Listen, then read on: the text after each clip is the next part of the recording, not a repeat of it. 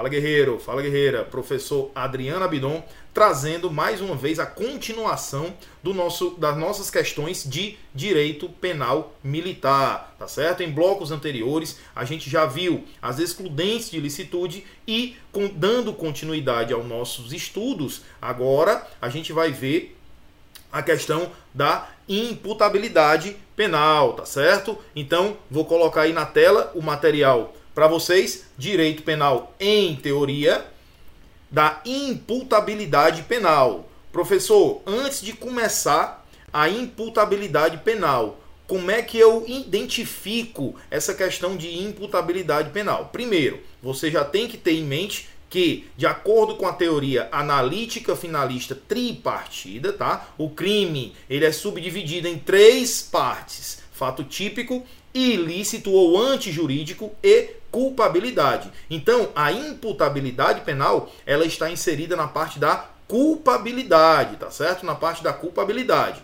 OK? Então, vamos colocar aqui para você do conceito de imputabilidade penal. Nesse caso, Imputabilidade, o que é o que vem a ser é, o agente imputável? Nada mais é do que o agente ter a capacidade de receber pena, ter a capacidade de responder pelos seus atos, de responder pelo aquele fato criminoso, por aquele delito. Nada mais é do que isso, tá? Então, dois pontos que você tem que ter na sua mente aí já preparado.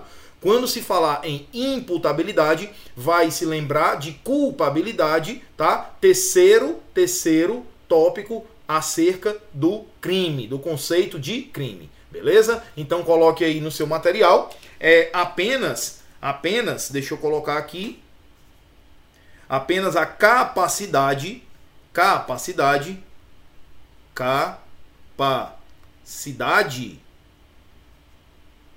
do agente do agente receber a pena. Receber a pena. Tá certo? Segundo ponto que você tem que ter na sua mente faz parte faz parte da culpabilidade culpabilidade, tá certo? Faz parte da análise da culpabilidade. Lá na culpabilidade, a gente vai ter, voltar aqui, na culpabilidade, a gente vai ter três pontos, três pontos a serem abordados. Primeiro ponto, a imputabilidade. Segundo, potencial consciência da ilicitude. E o terceiro ponto, exigibilidade de conduta diversa. Tá certo? Então, coloque aí no seu material que a gente tem esses três pontos aí para você: imputabilidade, potencial consciência da ilicitude e exigibilidade de conduta diversa, tá certo? Exigibilidade de conduta diversa. Voltando aqui, você percebe agora que o primeiro ponto a ser abordado na culpabilidade é esse caráter de imputabilidade. Vamos lá? Imputabilidade, você já sabe o conceito, tá? Aí o que que é importante você levar aqui é saber, ó, saber saber se no momento no momento momento da conduta, da conduta.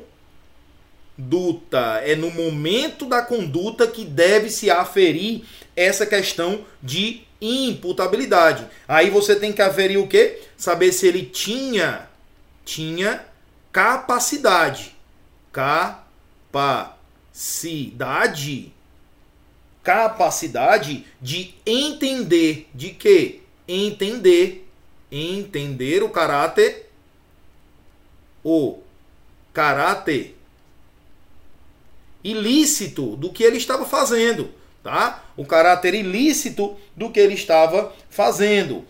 Capacidade de compreender a antijuridicidade, tá certo? Então é no momento da ação ou da omissão e não no momento que for aferir, por exemplo, no momento que der início ao processo. É apenas no momento da ação ou da omissão. Aí vai inferir essa parte da imputabilidade que você vai ver mais adiante aqui como é que a gente faz essa aferição, tá certo? Continuando aqui, a gente vai entrar na potencial consciência da ilicitude. A potencial consciência da ilicitude, ela vai falar justamente, ela estará relacionada, olha, relacionada a que, professor? Com as noções, com as noções, noções do que é certo ou errado, do que é certo ou errado. Então você tem de ter esse discernimento, tá? Esse discernimento. Mas professor, é, exigido mais uma, alguma situação, bom, você tem que ter essa noção do que é certo e do que é errado. Mas não necessariamente você terá que ter uma noção plena. Por exemplo, vou dar um exemplo para esclarecer.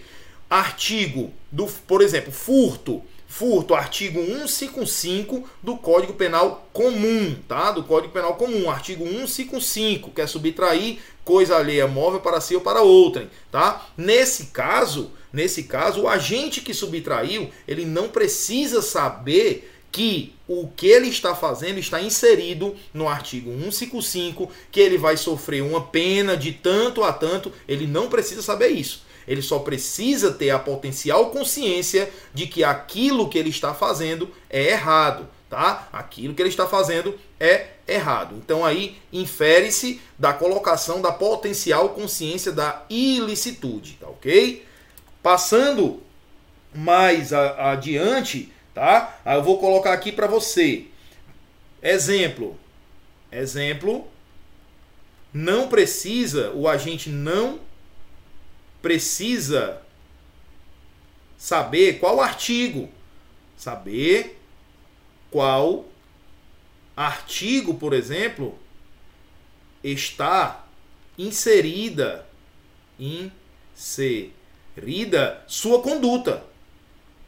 A conduta criminosa. Ele apenas precisa saber que o que ele está fazendo, o que ele está fazendo é errado, tá certo? E entraremos agora na exigibilidade de conduta diversa. O que é importante a gente levar aqui é que esse ponto aqui, ele vai ter uma ideia, olha aí, uma ideia de que, professor? De liberdade. Não entendi, professor, uma ideia de liberdade? Como assim?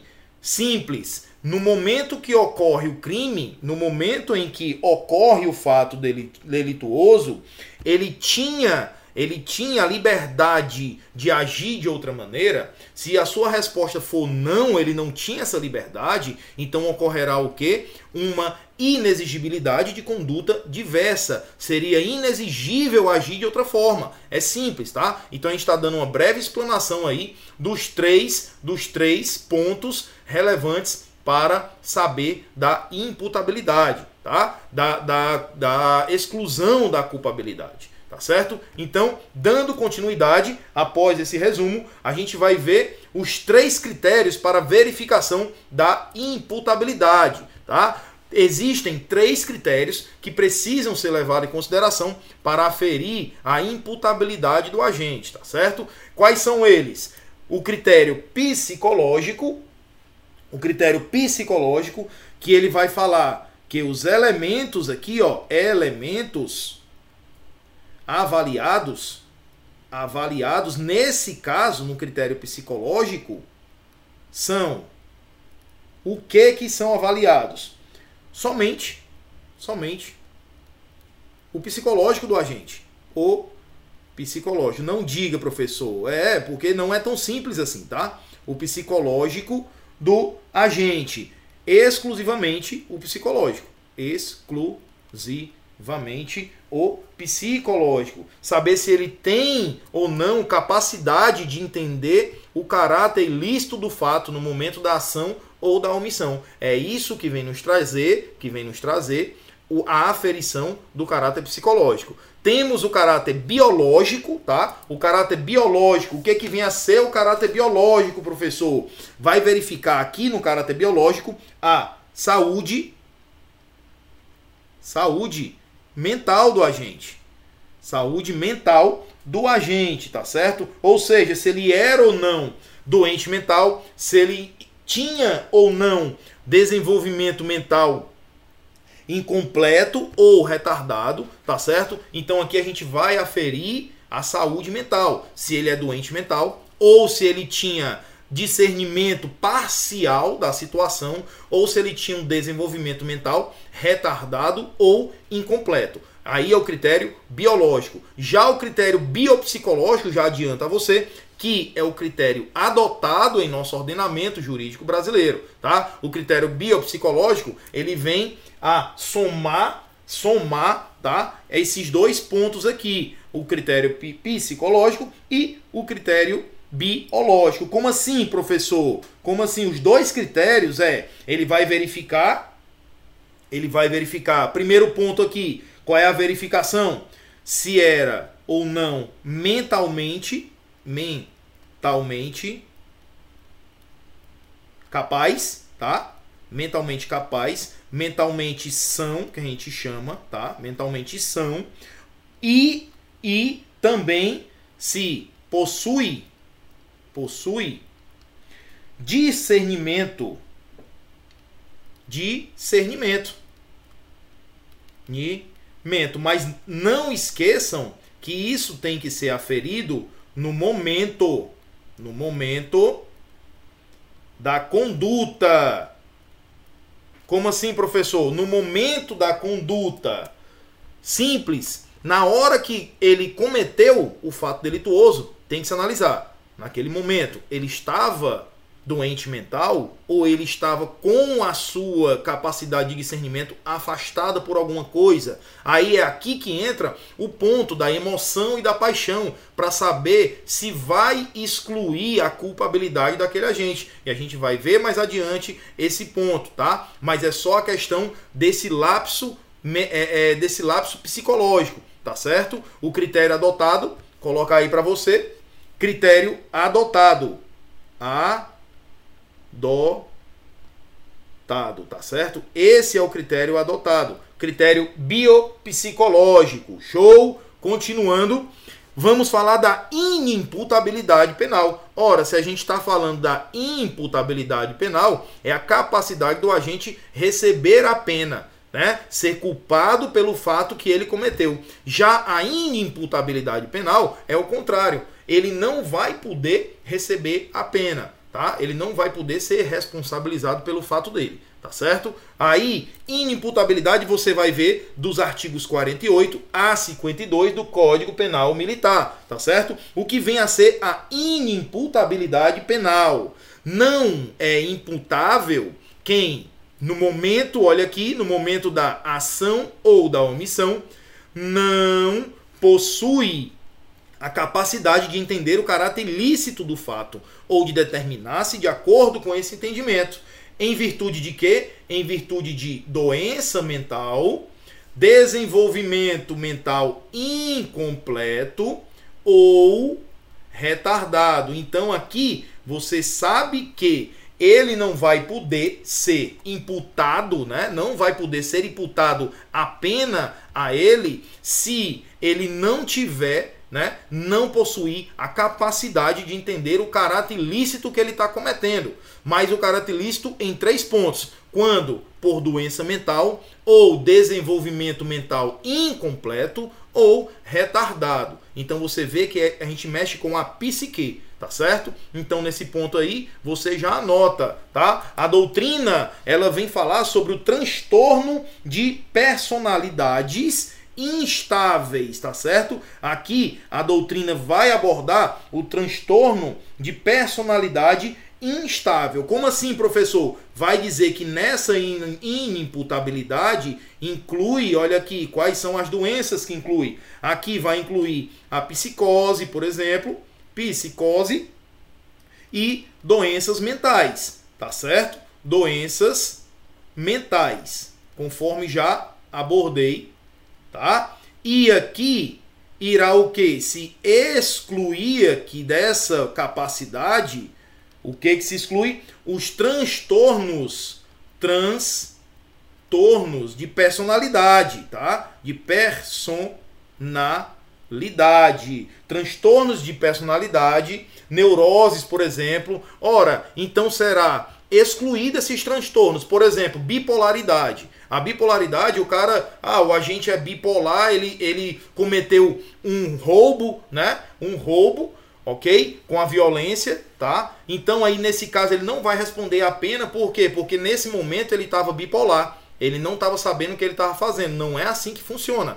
tá? O transtorno de bipolaridade, você vê aí que é excluído nesse caso de inimputabilidade, conforme a doutrina, transtornos de personalidade instáveis, tá certo? Instáveis. Por exemplo, o fato ele é típico e é ilícito, mas se não houver a capacidade de entender esse caráter ilícito, será aplica aplicada o que, professor? Será aplicado o que a gente chama de sentença absolutória imprópria sentença absolutória imprópria, que é quando o fato cometido ele é um fato típico, ele é ilícito, mas não poderá ser imputado uma culpa, não poderá ser culpável. Aí a sentença absolutória ela é imprópria. Por quê? Porque ele não vai responder uma pena, e sim uma medida de segurança, a depender da situação. Então, nesse caso, sentença absolutória imprópria vem trazer a figura da medida de segurança. Show!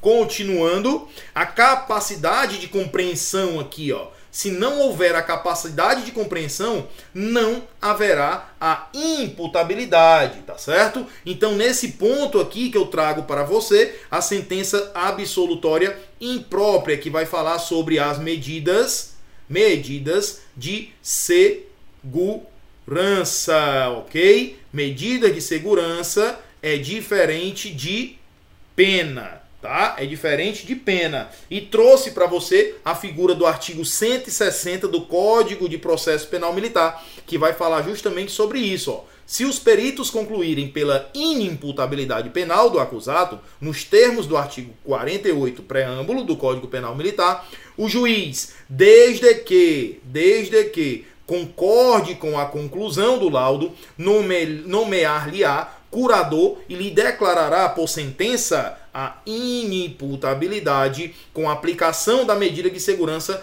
correspondente. Então, perceba aí que quem tem esse poder de dar a cartada final é o juiz do caso, tá certo? Ah, professor, mas o perito vai fazer o laudo. O juiz está vinculado a esse laudo? Não, não está vinculado a esse laudo, tá ok?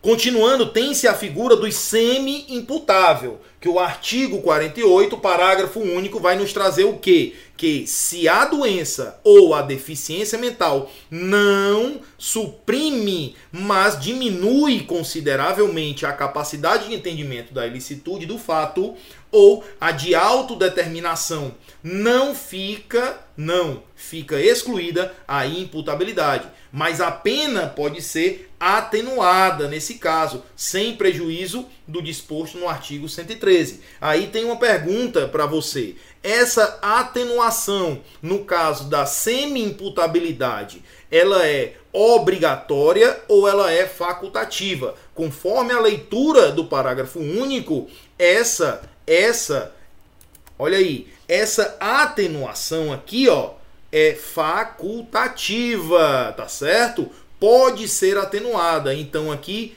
há uma faculdade do juiz no momento dessa prolação, tá certo? E qual o quantum de atenuação, professor? Já que aqui não se afirma, não se afirma aqui, tá certo? Nesse ponto, quando não se afirma a o quanto será atenuado, aí você vai puxar lá para o artigo 73 do Código Penal Militar, que ele vai dizer o quê? Quando a lei determinar, determina, determina,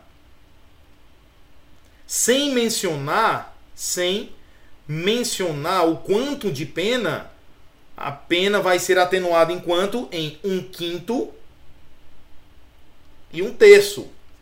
Tá certo? Entre um quinto e um terço, segundo o artigo 73 do Código Penal Militar. Então, se a sua questão vier falando sobre atenuação de pena, no caso de uma medida de segurança, do caso do semi-imputável, ele vai receber uma atenuação de pena, mas é facultado ao juiz dar essa atenuação. Tá certo? Não é direito subjetivo dele, é uma faculdade do juiz. E o segundo ponto que você tem que deixar bem claro é que se não vier essa atenuação valorada no artigo, você já sabe que de acordo com o artigo 73, a redução, a atenuação será de um quinto a um terço, tá certo?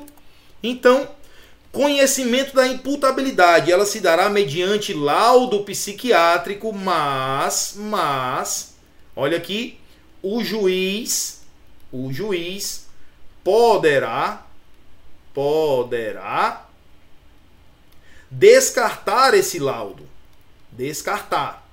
De, a qualquer momento, a qualquer momento, mas aí tem que ser fundamentado. Fundamentada a sua, a sua decisão, tá ok? Tem que ser fundamentada a sua decisão. Tá certo? Não é a qualquer momento, não é em qualquer ponto sem sem essa fundamentação, tá? Então aí vai ser feito um laudo pericial psiquiátrico, certo? Vai ser enviado ao juiz, o juiz vai olhar e ele vai dizer: "Não, eu aceito esse laudo", ou então eu não aceito esse laudo, tá OK? Seguindo, vamos entrar agora nesse tópico, né? Você viu aí a questão da imputabilidade, que a gente viu dentro da imputabilidade, a primeira subdivisão dela, que é a inimputabilidade, critério adotado biopsicológico, tá? Dentro da imputabilidade, a gente vai trabalhar a inimputabilidade, a gente vai trabalhar a embriaguez e a menoridade. Tá certo? Então, dentro da imputabilidade existem essas três divisões. Vamos ver como isso foi cobrado em prova para você, tá ok? Colocar na tela. Vence aí a primeira questão. De acordo com o Código Penal Castrense, analise as afirmativas e marque a alternativa correta. É imputável quem, no momento da ação ou da omissão, não possui capacidade de entender o caráter lícito do fato ou de determinar-se de acordo com esse entendimento. Em virtude de quê? De doença mental. Item aí correto. Beleza? Vamos seguindo.